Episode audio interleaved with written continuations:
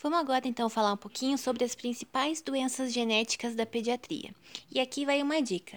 Você deve saber qual é a alteração cromossômica que causa qual síndrome e quais as principais manifestações de cada uma dessas síndromes.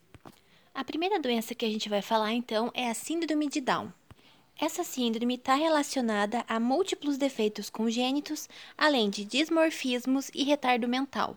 Essa doença é causada pela trissomia do 21 e a sua incidência aumenta de acordo com a idade materna, mas não com a idade paterna. O diagnóstico dessa doença é clínico, mas o cariótipo é fundamental para a gente guiar esse caso. Esse diagnóstico é possível de ser feito já na criança que acabou de nascer. E as manifestações de síndrome de Down nos recém-nascidos são baixo peso, baixa estatura, baixo perímetro cefálico, hipotonia, hiporreflexia e o principal caracter... a principal característica nisso é o reflexo de Moro prejudicado, policitemia, hiperelasticidade articular, pelve displásica, pescoço curto com pele abundante, além de prega palmar transversa única, e aí as características de faces que já são típicas do, da síndrome de Down, como a face achatada, as fissuras palpebrais oblíquas, as orelhas displásicas e todas as outras características de faces que nos permitem avaliar esses faces mongólico, que é o característico do síndrome de Down. Então vamos falar agora um pouquinho sobre alguns dos segmentos que são mais afetados na síndrome de Down. Bom, na cabeça e pescoço, como eu já falei, você já tem o faces característico do síndrome de Down. Além disso, você pode ter perda auditiva e a instabilidade atlantoaxial, que pode levar até a subluxação da coluna cervical. No tubo digestivo, pode ocorrer atresia ou estenose do duodeno, além de uma maior incidência de doença celíaca nesses pacientes. Nas mãos, a gente pode ter a prega palmar única. Com relação à estatura e comprimento dessas crianças, em geral, a estatura vai ser sempre baixa nesses pacientes. Com relação ao crescimento, até os 3 ou 4 anos, essas crianças têm dificuldade de crescimento e de ganhar peso. Porém, após essa etapa, em geral, essas crianças se tornam obesas. Com relação ao sistema imune, em geral, as crianças com síndrome de Down têm imunodeficiências, sendo mais suscetíveis à infecção, doenças autoimunes e malignidades. O comprometimento mental é grave e essas crianças, em geral, têm retardo mental, além de uma maior incidência de demência e futuramente doença de Alzheimer. Com relação à parte endócrina, esses pacientes têm maior suscetibilidade a é, diabetes e problemas de tireoide. Com relação ao sistema hematológico, essas crianças desde o nascimento já têm policitemia, além do que eles podem ter trombocitose e leucopenia. Classicamente também, os pacientes com síndrome de Down, eles têm doenças cardíacas e, entre elas, a comunicação interventricular é uma das mais comuns. Eles também têm uma maior incidência de doenças respiratórias e as principais doenças relacionadas são asma e apneia do sono. Com relação às doenças dermatológicas, em geral eles têm hiperceratose palmoplantar, dermatite seborreica e xerose. Os meninos também podem ter algumas malformações de sistema genital, como a hipospádia e a criptorquidia, além do que os homens com síndrome de Down são estéreis, enquanto que algumas mulheres conseguem ter filhos. Porém, nas mulheres é muito comum a manifestação de hipogonadismo e amenorreia primária. Vamos agora falar então sobre síndrome de Patal.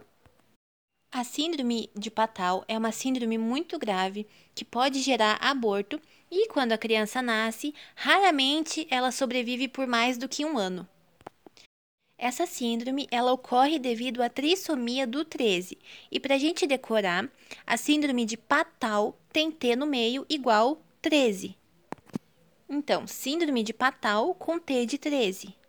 O diagnóstico dessa síndrome já é feito lá no pré-natal, através de ultrassonografia, dosagem de alfa-fetoproteína e cariótipo através das velocidades coriônicas. Porém, novamente, o exame cromossômico é importante para definir diagnóstico e conduta. Os portadores de síndrome de Patal, em geral, têm diversas malformações congênitas, além de alguns problemas de sistema nervoso. Então, algumas das malformações congênitas que esses pacientes têm são defeitos do couro cabeludo, microftalmia, anoftalmia ou hipotelorismo, fendas labiais e palatinas, cardiopatias, malformações do nariz, orelhas malformadas, polidactilia, rins císticos, defeitos de aparelho geniturinário.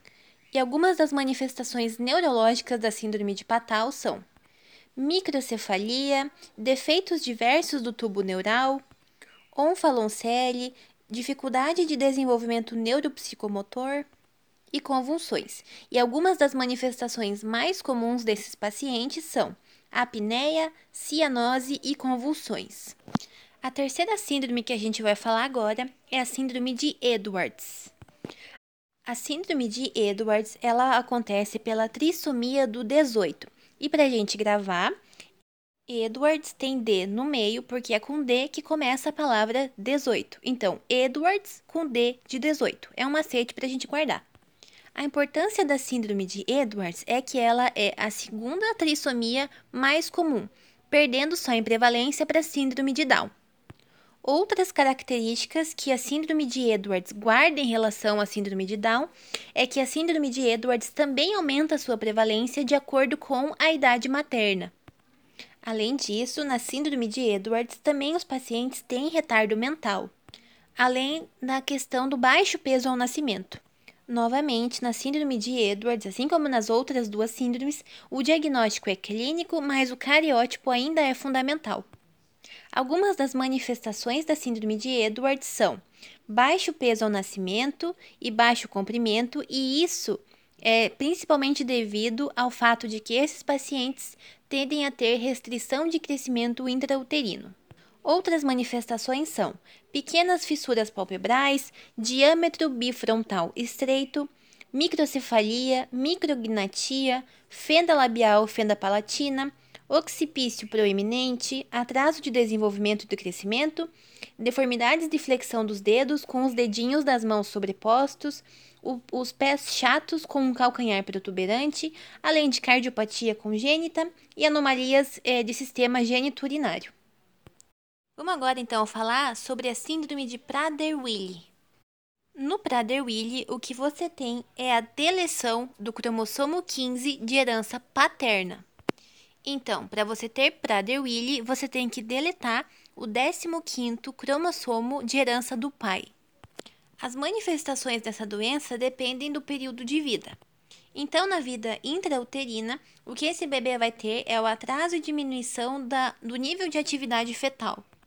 Nos primeiros meses de vida, o que esse bebê vai ter é uma hipotonia muito grave e uma hiporreflexia, diminuindo inclusive o reflexo de sucção e de deglutição. Já por volta do primeiro ano, essa hipotonia melhora e o que esses pacientes desenvolvem é uma hiperfagia, geralmente levando a uma obesidade. Já ao fim da infância, esses pacientes vão ter atraso de puberdade. Enquanto que na adolescência e vida adulta, o que esses pacientes têm é o comprometimento das habilidades motoras, além de uma fome insaciável.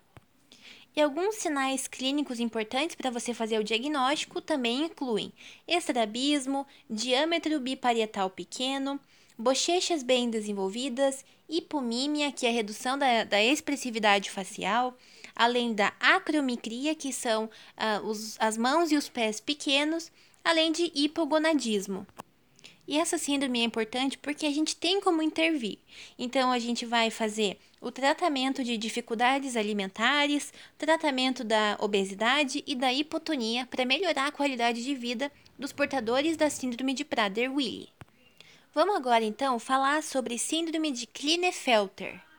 Essa é uma síndrome que só vai acometer homens, é restrita aos homens. E esses homens com síndrome de Klinefelter têm um cromossomo X a mais, portanto, o seu cariótipo é 47XXY. Então lembra, Klinefelter, cariótipo 47XXY.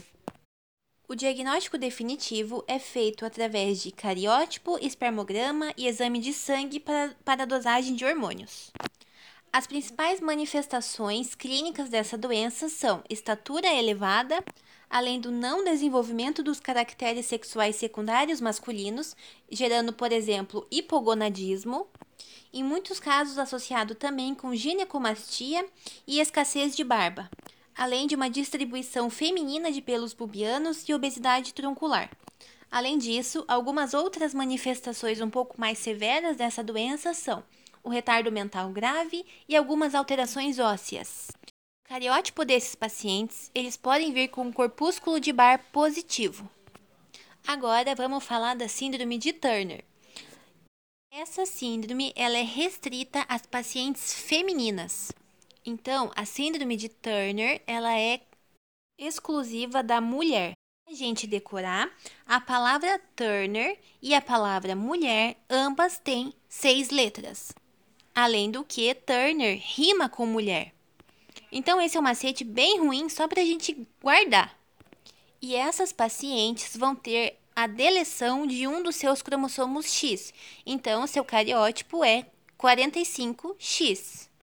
As principais manifestações clínicas dessa doença são baixo peso, baixa estatura ao nascer, retrognatia, epicanto interno, anomalias oculares, déficit auditivo, problema de aprendizagem, pescoço alado, hipotireoidismo, coarctação da aorta, que é a anomalia cardíaca mais comum nessas pacientes, pelve androide, defeitos do desenvolvimento renal diversos, nevos pigmentados, amenorreia primária, que está presente em 100% dos casos, e algumas deformidades ósseas importantes, inclusive de coluna vertebral, como por exemplo cifose e escoliose.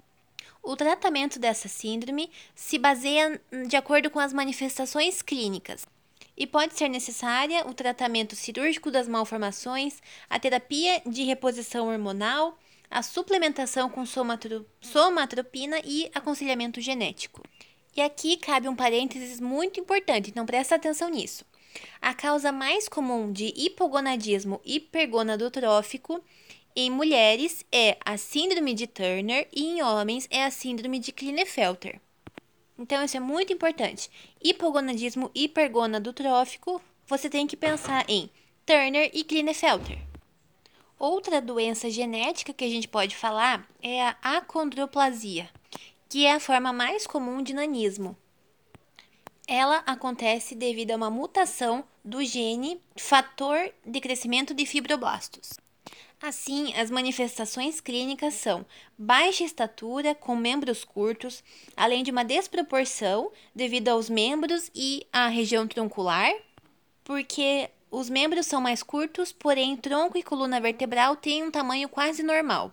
Além disso, pode ocorrer cifose torácica, lordose lombar e abdômen protuso, devido a toda essa incongruência entre membros e região troncular. Esses pacientes também têm alguns problemas associados, como problemas ortopédicos, incluindo estenose lombosacra. Além disso, eles podem ter hidrocefalia devido ao estreitamento do forame magno, outros distúrbios medulares, como a paraplegia devido à compressão, e outras formas de manifestação, como a otite média recorrente e a apneia do sono. Outra doença genética é a doença de Huntington, que é uma doença neurodegenerativa na qual ocorre uma perda neuronal progressiva de gânglios da base, especialmente do núcleo caudado e do putamen. Os exames de imagem vão apresentar atrofia dessas regiões. Essa doença ela tem um desenvolvimento gradual e ela tendem a evoluir em 15 a 20 anos, sendo que os primeiros sinais claros neurológicos é, acontecem a partir dos 40 anos. E esses sinais são basicamente sinais neurológicos, como coreia, rigidez, distonia, incoordenação motora e demência. E a fase prodrômica, ela precede esses movimentos coreicos por cerca de 10 anos, associado inclusive a, algumas, a alguns sintomas comportamentais e psicóticos.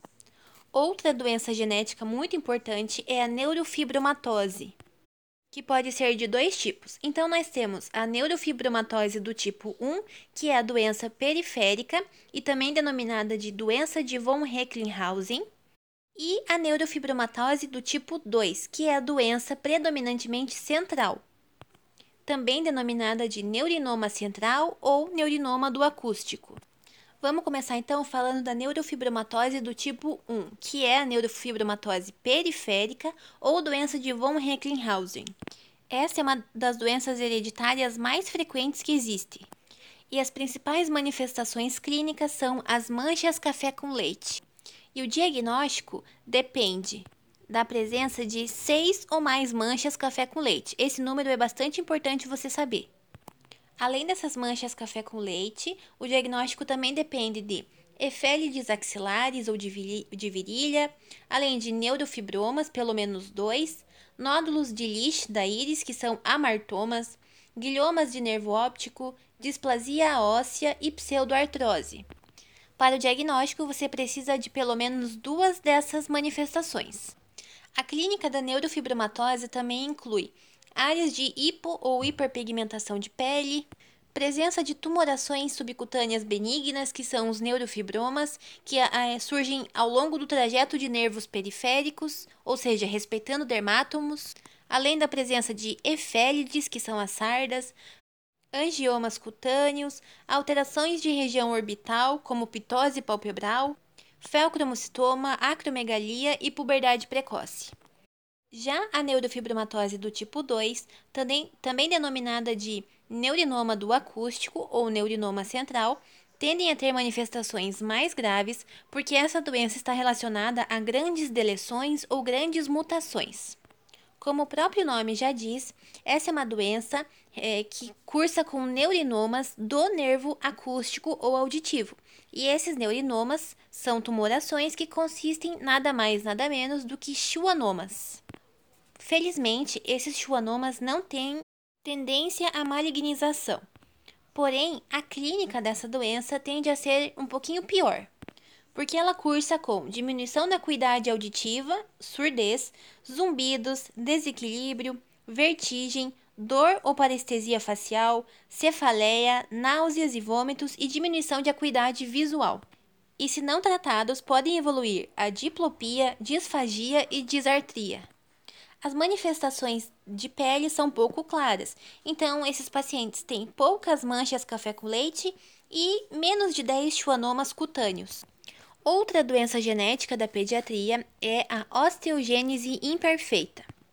Essa doença é causada pelas mutações dos genes que codificam as cadeias alfa 1 e alfa 2 do colágeno do tipo 1, e é por isso que essa síndrome está relacionada a defeitos de formação óssea. Nós temos quatro tipos de osteogênese perfeita: as formas 1, 2, 3 e 4. A forma 1 é a menos grave, enquanto que as formas 2, 3 e 4 já são mais graves. E a principal manifestação clínica dessa doença, que inclusive é sugestiva de diagnóstico, são as fraturas de repetição e os mínimos traumas. Inclusive, os pacientes com osteogênese imperfeita podem ter fraturas, inclusive o parto ou até mesmo intraútero, o que corresponde aos primeiros sinais de osteogênese imperfeita. Então, a clínica da osteogênese imperfeita inclui anormalidades articulares e esqueléticas, escleróticas azuladas, acinzentadas ou escuras, dentição imperfeita, hipoacusia, fragilidade vascular. Um outro tipo de doença genética da pediatria é o albinismo. O albinismo, na sua forma universal ou óculo cutânea, tem uma acentuada hipopigmentação de pele, cabelos e olhos. A herança dessa doença é autossômica recessiva, porém, geneticamente é uma doença heterogênea. As principais manifestações clínicas são: na pele, a gente tem aquela coloração branco-leitosa característica do albino, e além disso, é, mediante a exposição ao sol, ele, esse paciente tem eritemas. Os cabelos são brancos, amarelados ou pardo-amarelado, os olhos não têm pigmento na coroide, e a íris em geral é azul acinzentada clara. Em geral, a gente observa nistagmo, fotofobia, astigmatismo, redução de acuidade visual, além de uma maior suscetibilidade aos cânceres de pele, incluindo os carcinomas basocelular, escamoso e basoescamoso. Essa doença é causada pela ausência da enzima tirosinase dos melanócitos. Isso gera a, o bloqueio da síntese de melanina. O tratamento desses pacientes consiste na proteção da pele contra a radiação solar e o uso de óculos escuros.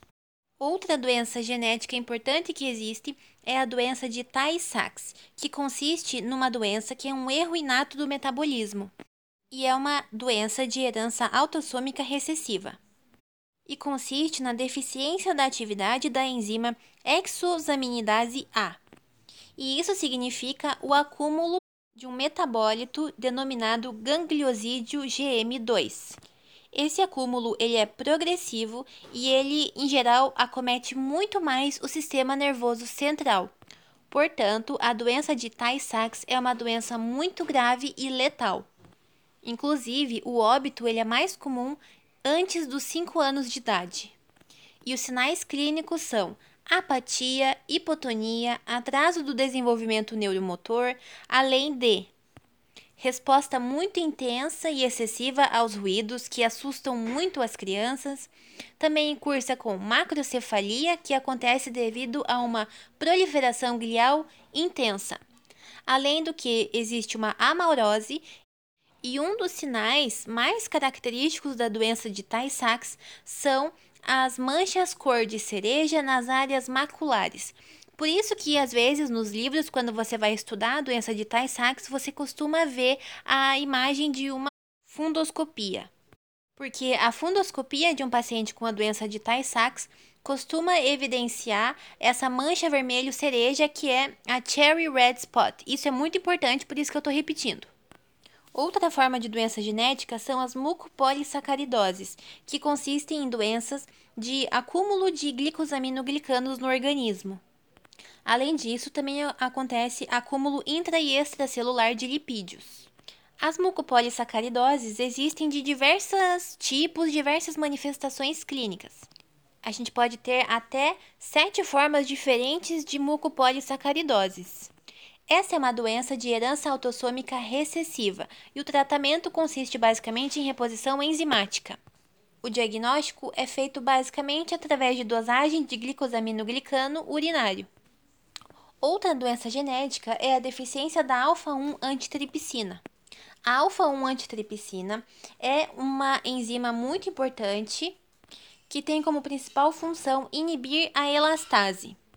Portanto, a sua deficiência está relacionada à doença pulmonar obstrutiva crônica e cirrose hepática.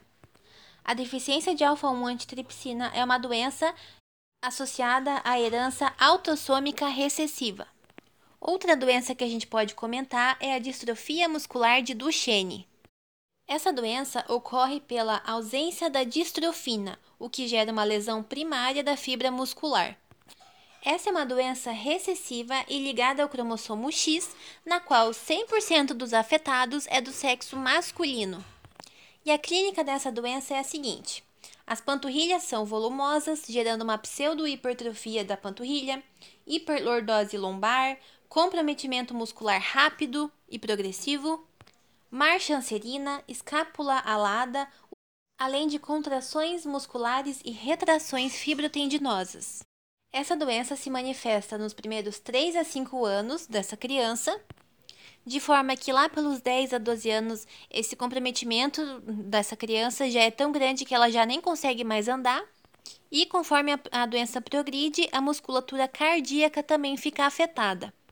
O óbito nesses pacientes classicamente acontece na segunda década de vida devido ao comprometimento da musculatura respiratória.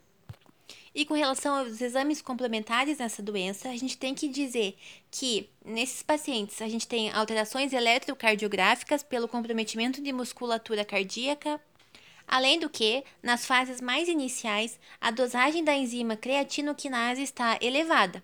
Porém, nas fases mais avançadas da doença, essa enzima vai estar é, em valores normais em relação à população geral, devido ao já comprometimento grande dessa musculatura e diminuição dessa reserva de creatinoquinase.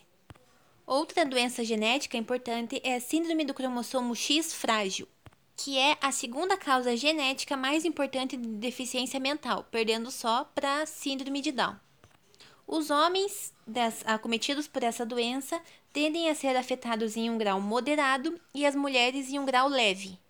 E as manifestações clínicas são macroorquidia, face alongada estreita, fronte alta e proeminente, cristas supraorbitais proeminentes, orelhas grandes e orelhas de abano, palato alto, queixo proeminente, hipoplasia de porção média da face, aumento do perímetro cefálico e displasia de tecido conjuntivo. Um outro grupo de doenças genéticas importantes da pediatria são os defeitos de fechamento do tubo neural, e aqui representados por anencefalia e espinha bífida com ou sem meningocele. Esses defeitos tendem a ser duas vezes mais frequentes em meninas. A anencefalia é o defeito mais grave e ele é um defeito incompatível com a vida. Como esse defeito é incompatível com a vida, a legislação brasileira permite a interrupção da gestação uma vez diagnosticada a anencefalia no bebê. Já a espinha bífida, ela pode vir acompanhada ou não de meningocele ou mielomeningocele. Assim, eles podem vir associados a distúrbios tróficos de membros inferiores e anormalidades de controle vesical e intestinal. Em alguns casos, você pode ter hidrocefalia comunicante. A profilaxia desse tipo de doença pode ser feita através da suplementação de ácido fólico nas gestantes. Essa suplementação ela deve iniciar é, de 2 a 3 meses antes de uma gestação planejada e deve ser feita na dose de 4 a 5 miligramas por dia. E o último tipo de doença que a gente vai falar hoje é a hidrocefalia. Ela consiste a uma obstrução das vias de circulação do líquido cérebro espinhal. E a clínica da hidrocefalia consiste em aumento de perímetro cefálico, distensão das veias do couro cabeludo e as fontanelas mais eh, maiores e mais tensas. Isso tudo vai praticamente definir esse diagnóstico. Mas o diagnóstico já pode ser feito ainda na ultrassonografia pré-natal, no qual a gente vai observar um aumento notável do volume dos ventrículos cerebrais.